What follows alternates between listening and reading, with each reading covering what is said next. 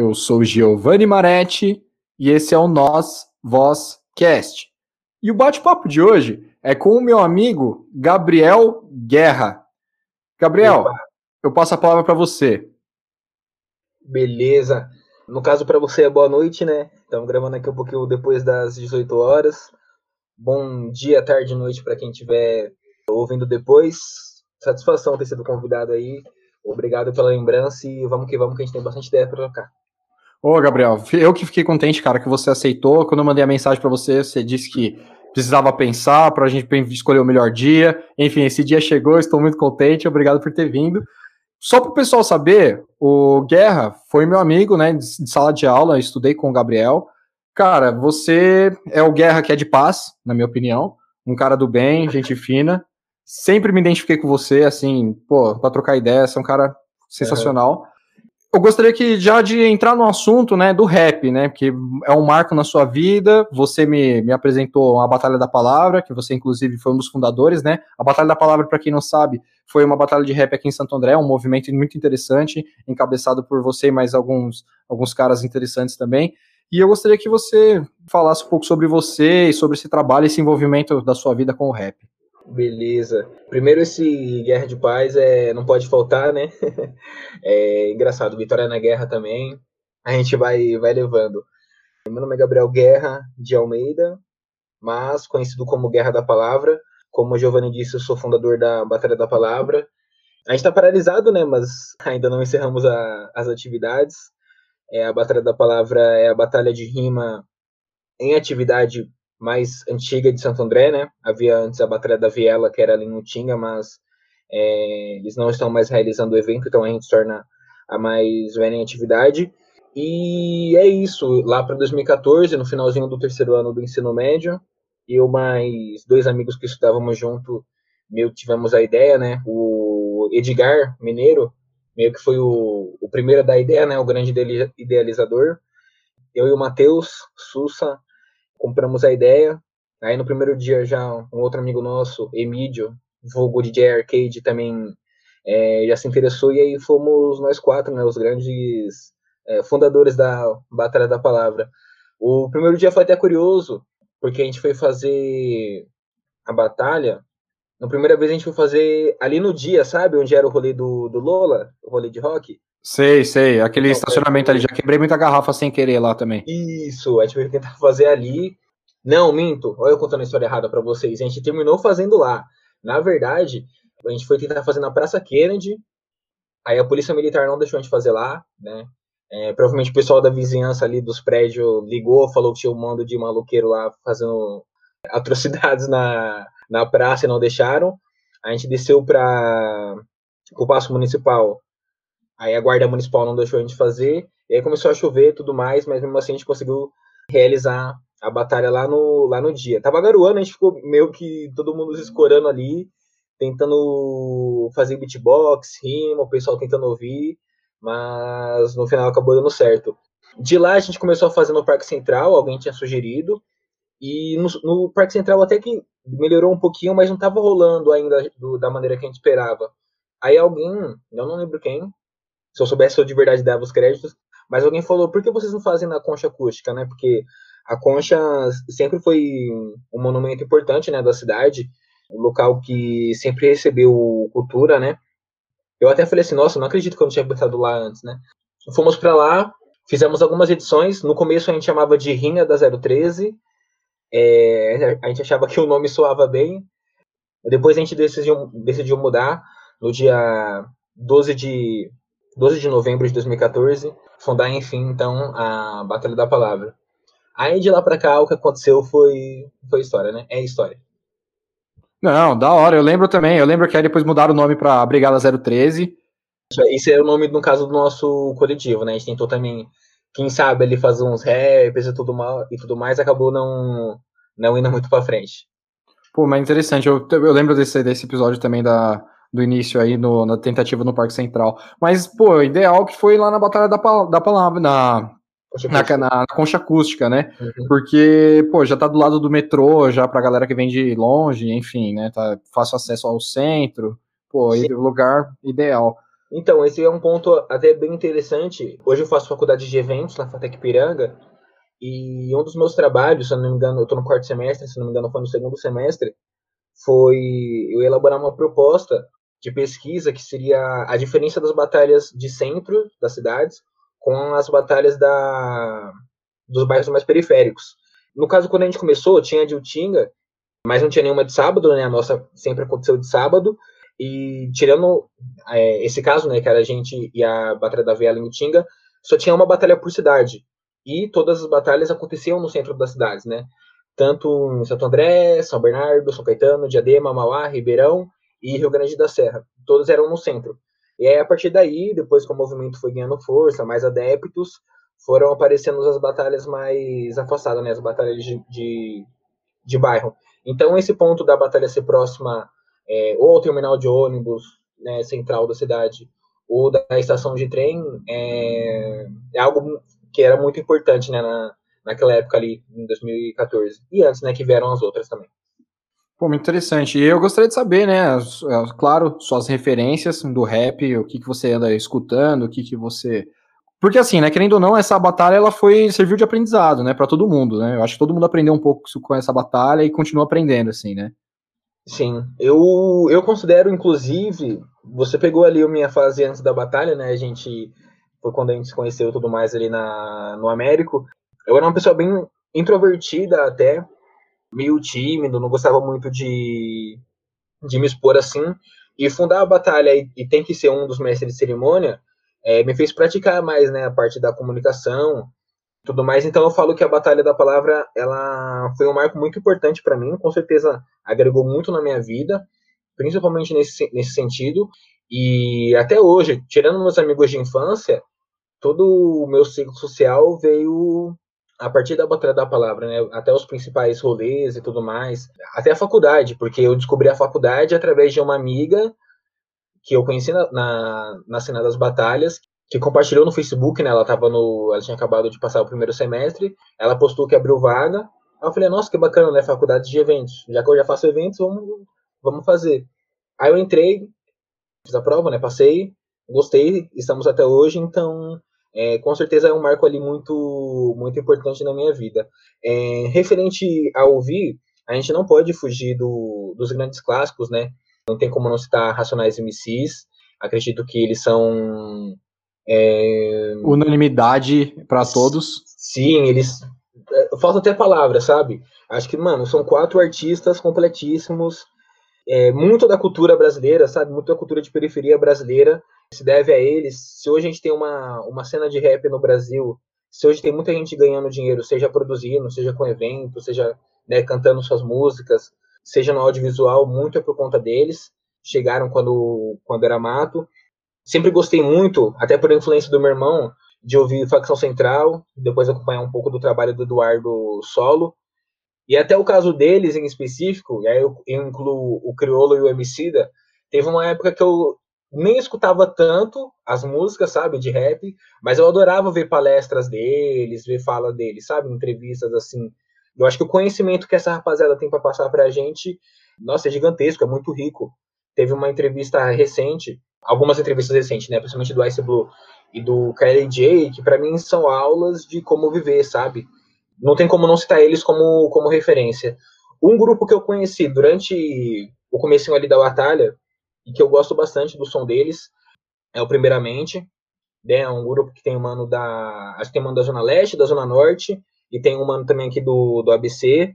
São um grupo bem firmeza, gosto muito de, de escutar eles. E aí também vem o pessoal daqui, né, que a gente acaba também consumindo bastante o, os músicos locais.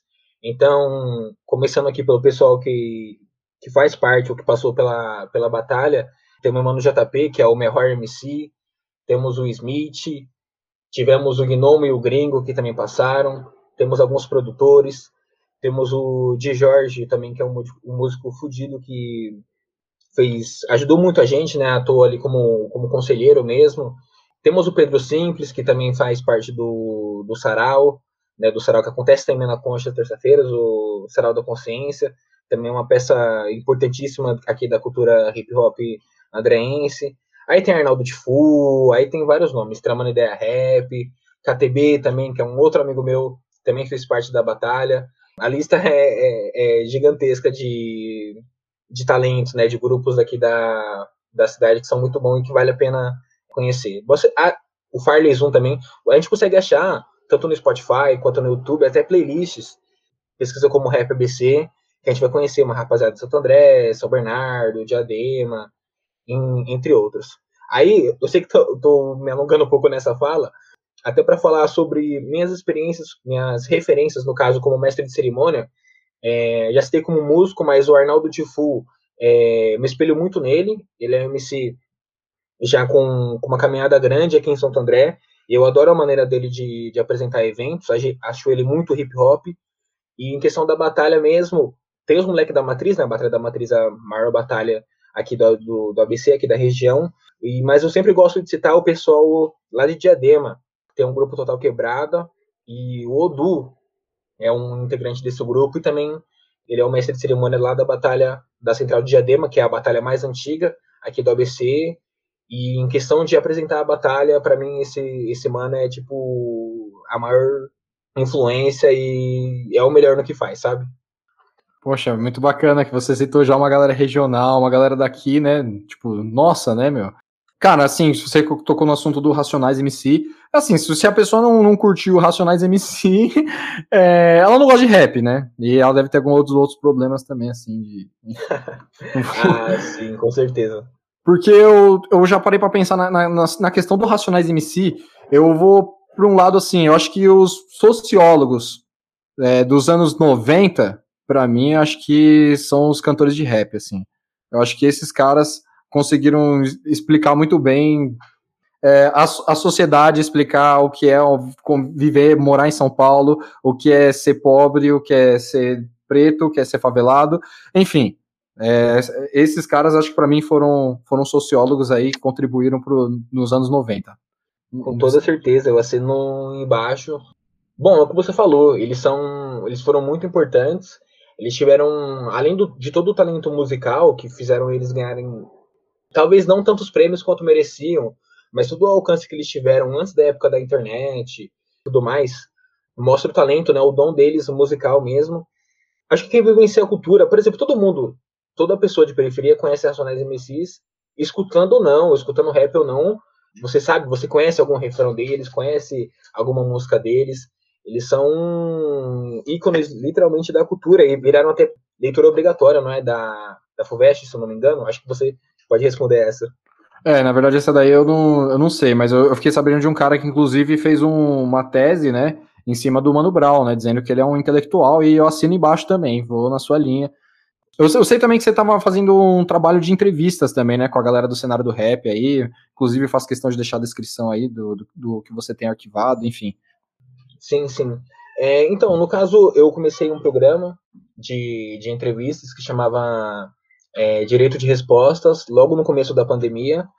Eu criei com o intuito de estar tá movimentando a cena, já que a gente foi impossibilitado de fazer os eventos na rua, queria ter alguma forma né, de estar tá movimentando, mostrando o, os artistas, conversando com o pessoal. E aí eu cheguei a fazer por volta de 16 entrevistas, mas nessa época as lives elas não eram você não conseguia como posso dizer, colocar ali no GTV diretamente, sabe? acho que nem o Instagram estava tava preparado para tudo aquilo de live que estava acontecendo, e aí não tinha opção. Aí quando começou a ter, fiz meio que um direito de resposta é, segunda temporada, e aí comecei a entrevistar, né, continuei, na verdade, a entrevistar pessoas. Tentei pegar artistas diversos, tentei pegar tanto os mano quanto as minas aqui da, da região. Lógico que para mim era mais fácil conversar com quem eu já tinha mais proximidade, mas tentei também conversar com, com uma galera que eu. que às vezes eu nunca tinha batido um papo. Sabia quem é, a pessoa sabia quem eu era, mas a gente nunca tinha batido um papo. Aí essa segunda página, essa, entre aspas, segunda temporada, tem alguns episódios que ainda estão lá no meu GTV, no meu Instagram, arroba Guerra da Palavra. Eu acabei não, não alongando muito ele por alguns motivos. Primeiro que foi um mais técnico, eu deixei o celular cair, eu fazia as entrevistas pelo celular e tudo mais. A frontal deu uma deu uma zoadinha. Então isso acabou atrapalhando um pouco. E eu senti que começou a voltar, é, começou a ter novamente, né, na verdade, é, mais conteúdos de rap, mais páginas fazendo entrevista, mais artistas fazendo live. É, o que eu tava fazendo por sentir falta de conteúdo, essa falta já não existia mais, entendeu? Então, eu achei que foi melhor parar e deixar que tinha outros profissionais é melhor, o pessoal do audiovisual que fazia com mais propriedade fazer. E aí eu voltei a ser mais um, um consumidor de rap, vamos dizer, vamos dizer assim. Pô, entendi. Mas assim, eu acho que tem espaço para todo mundo, entendeu? Eu acho que o universo é gigantesco, a internet está aí para isso. É, eu acho que quando der para você voltar, eu acho que você vai continuar contribuindo e segue contribuindo aí para todo mundo aí, a, as entrevistas, o que você, a sua visão, o que você tem para passar para a galera.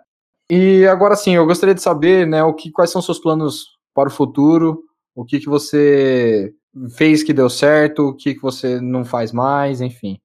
É, no caso, eu considero a batalha um caso de sucesso, meu primeiro grande caso de sucesso. Eu acho que, independente de números de pessoa que a gente leva, de números de seguidor do Instagram, página no Facebook e tudo mais, você fazer um evento. A gente tem mais de seis anos, né? Estamos no para completar o sétimo ano. Você fazer. Você ter sete anos de um evento presencial semanal na rua é algo muito grande eu fiquei como o último dos fundadores que continuam até hoje na, na gestão atual, então eu acho isso bem gigante, na verdade.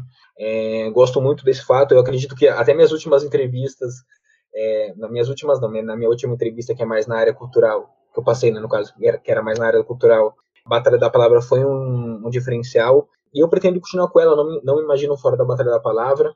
Como a batalha acontece aos sábados, e esse novo emprego, conseguir né, o estágio, ele acontece também entre os dias, também está sábado, imagino que talvez presencialmente não consiga estar comparecendo tanto. Mas, por exemplo, em 2019 teve o edital de cultura em Santo André, que a gente escreveu, a gente virou noites, né, eu e a equipe escrevendo, achando palavras bonitas, né, para colocar no edital.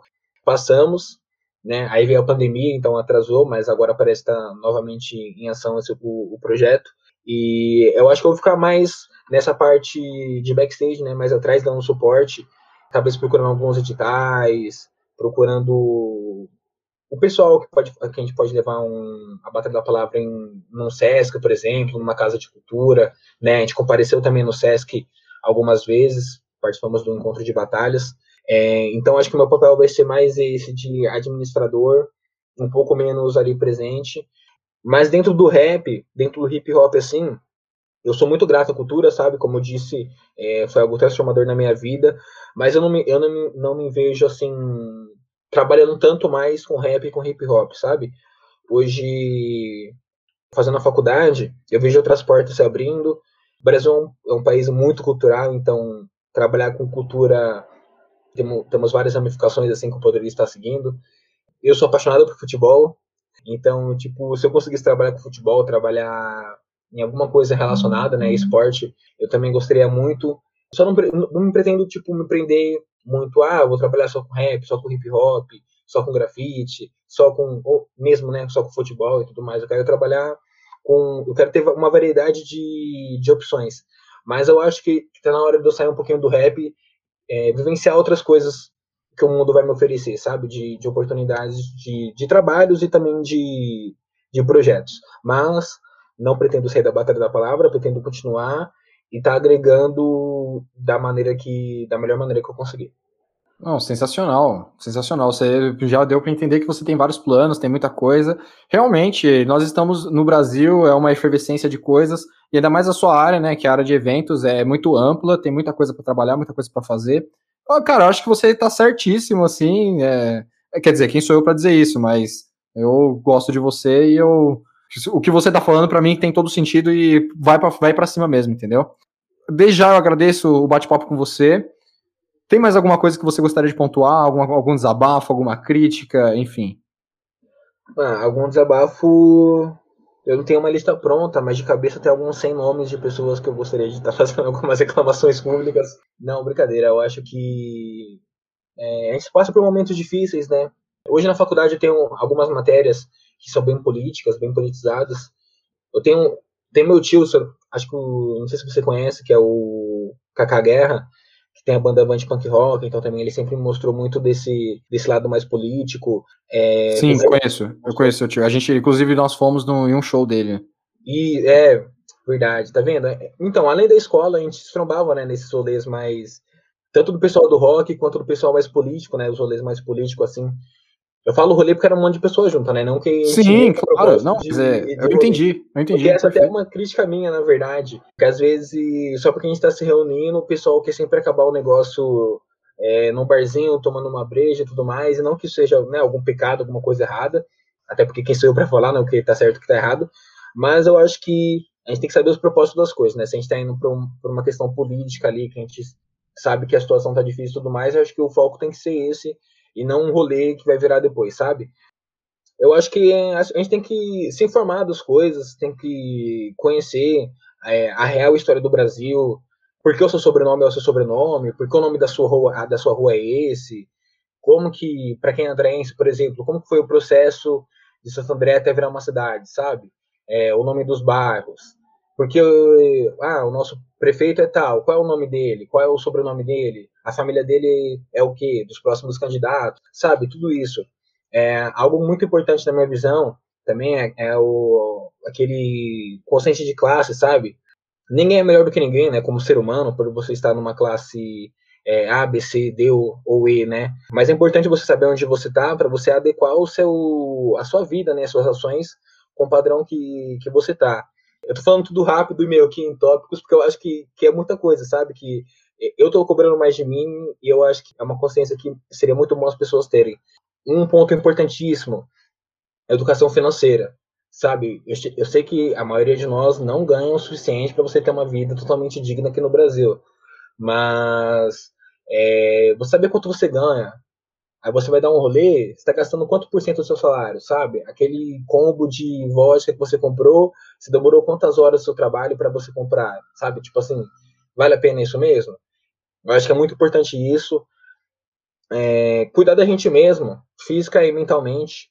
Por exemplo, apresentar a batalha foi uma atividade que desenvolveu muito da minha comunicação. Eu sou outra pessoa graças a ela. Então, e também até é, o fator de liderança, eu ganhei algumas características, o fator de, dessa inteligência né, interpessoal e também intrapessoal, de me conhecer mais. Tudo isso foi através de atividades que eu fui desenvolvendo. Outra coisa também é o corpo. Esse ano, desde janeiro, eu comecei a correr. Esse mês eu até comprei um. Tava correndo com tênis velho, comprei até um tênis, né, para melhorar minha performance. E a gente tá bem da mente do corpo também é algo importantíssimo para a gente conseguir superar o, os obstáculos da vida, sabe? Então são pequenas coisas que a gente vai aprendendo que e vai desenvolvendo na gente mesmo, que vai melhorando a nossa vida. Às vezes pode aparecer até um papo de coach, né? A autoajuda, como eu estava conversando com o pessoal lá no trabalho, ficou até meio banalizada, né? Por causa de pessoas que quiseram ganhar dinheiro em cima sem sem, sem conhecer nada do assunto, mas é, se conhecer e se desenvolver, você não, não vai estar tá perdendo nada com isso, sabe? Eu acho que são, são medidas importantes que a gente tem que ter na nossa vida para ser uma melhor pessoa, ser um melhor irmão, ser um melhor filho, ser um melhor pai, ser um melhor amigo, ser um cidadão melhor e aos poucos a gente construir uma sociedade melhor. Perfeito. Guerra, maravilha. Gostei muito de tudo que você falou. Você é um cara que busca se universalizar, é um cara que busca a, a, diversidade, você é um cara que não tem medo dos desafios, em prova disso, assumiu a responsabilidade, né, com a questão da batalha da, da palavra, que, pô, é, querendo ou não, existe uma dedicação, né, e um trabalho fortíssimo aí, e toda a sua vida por trás, e eu faço das suas palavras as minhas, né, nesse, nesse final, muito bonito. Desde já, eu agradeço a, a sua participação mais uma vez, Obrigado, eu gostaria até que você voltasse mais para frente para falar de qualquer outro trabalho seu, alguma coisa que você está desenvolvendo, qualquer outro assunto que você queira trocar uma ideia, é, desenvolver qualquer coisa, pode contar com esse espaço, esse espaço também é seu. Ah, beleza, eu que agradeço, Giovanni. Eu acho que a gente tem alguns encontros e desencontros da vida, né? Então a gente, às vezes, por, por logística mesmo, por questão de horário, a gente acaba se distanciando de algumas pessoas, depois volta.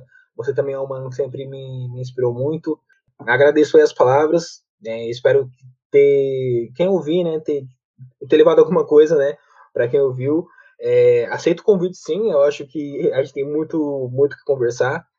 com o tempo, né, a gente, às vezes fica, alguns assuntos ficam muito superficial, algumas coisas daria para aprofundar mais, mas estou satisfeito, acho que, que eu falei o que eu precisava, agradeço o espaço de verdade, muito obrigado por lembrar, e é um combustível, né, eu acho que eu, eu ser chamado para tocar uma ideia, falar um pouco do que eu fiz, é sinal que é, alguma coisa certa no meio desse caminho eu fiz, sabe, então é bem gratificante, fica meu agradecimento também.